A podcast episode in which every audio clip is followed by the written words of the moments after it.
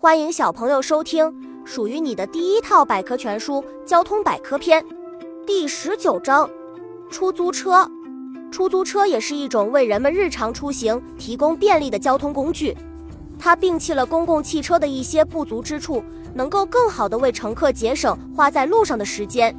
出租车采用的是点对点的运营方式，不像公共汽车那样有固定的站牌和路线，它可以根据乘客的要求。直接将其送至目的地。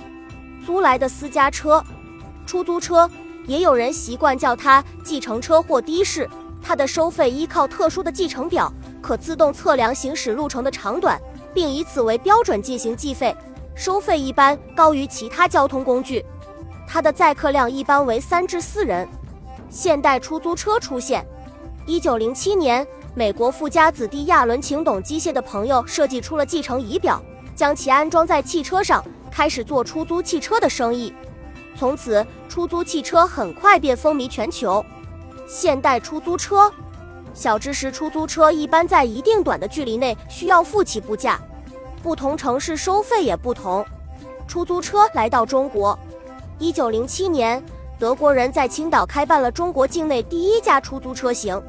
一九九零年后，中国的出租车日渐增多。今天，出租车业已成为一个规模巨大的行业。城市的名片，如今，一个城市的出租车以及那些的哥、的姐，已经成为宣扬这座城市文明形象的最好演说家。出租车不仅关系着出租车租赁公司的形象，而且成为一座城市的名片。本集播讲完了，想和主播一起探索世界吗？关注主播主页，更多精彩内容等着你。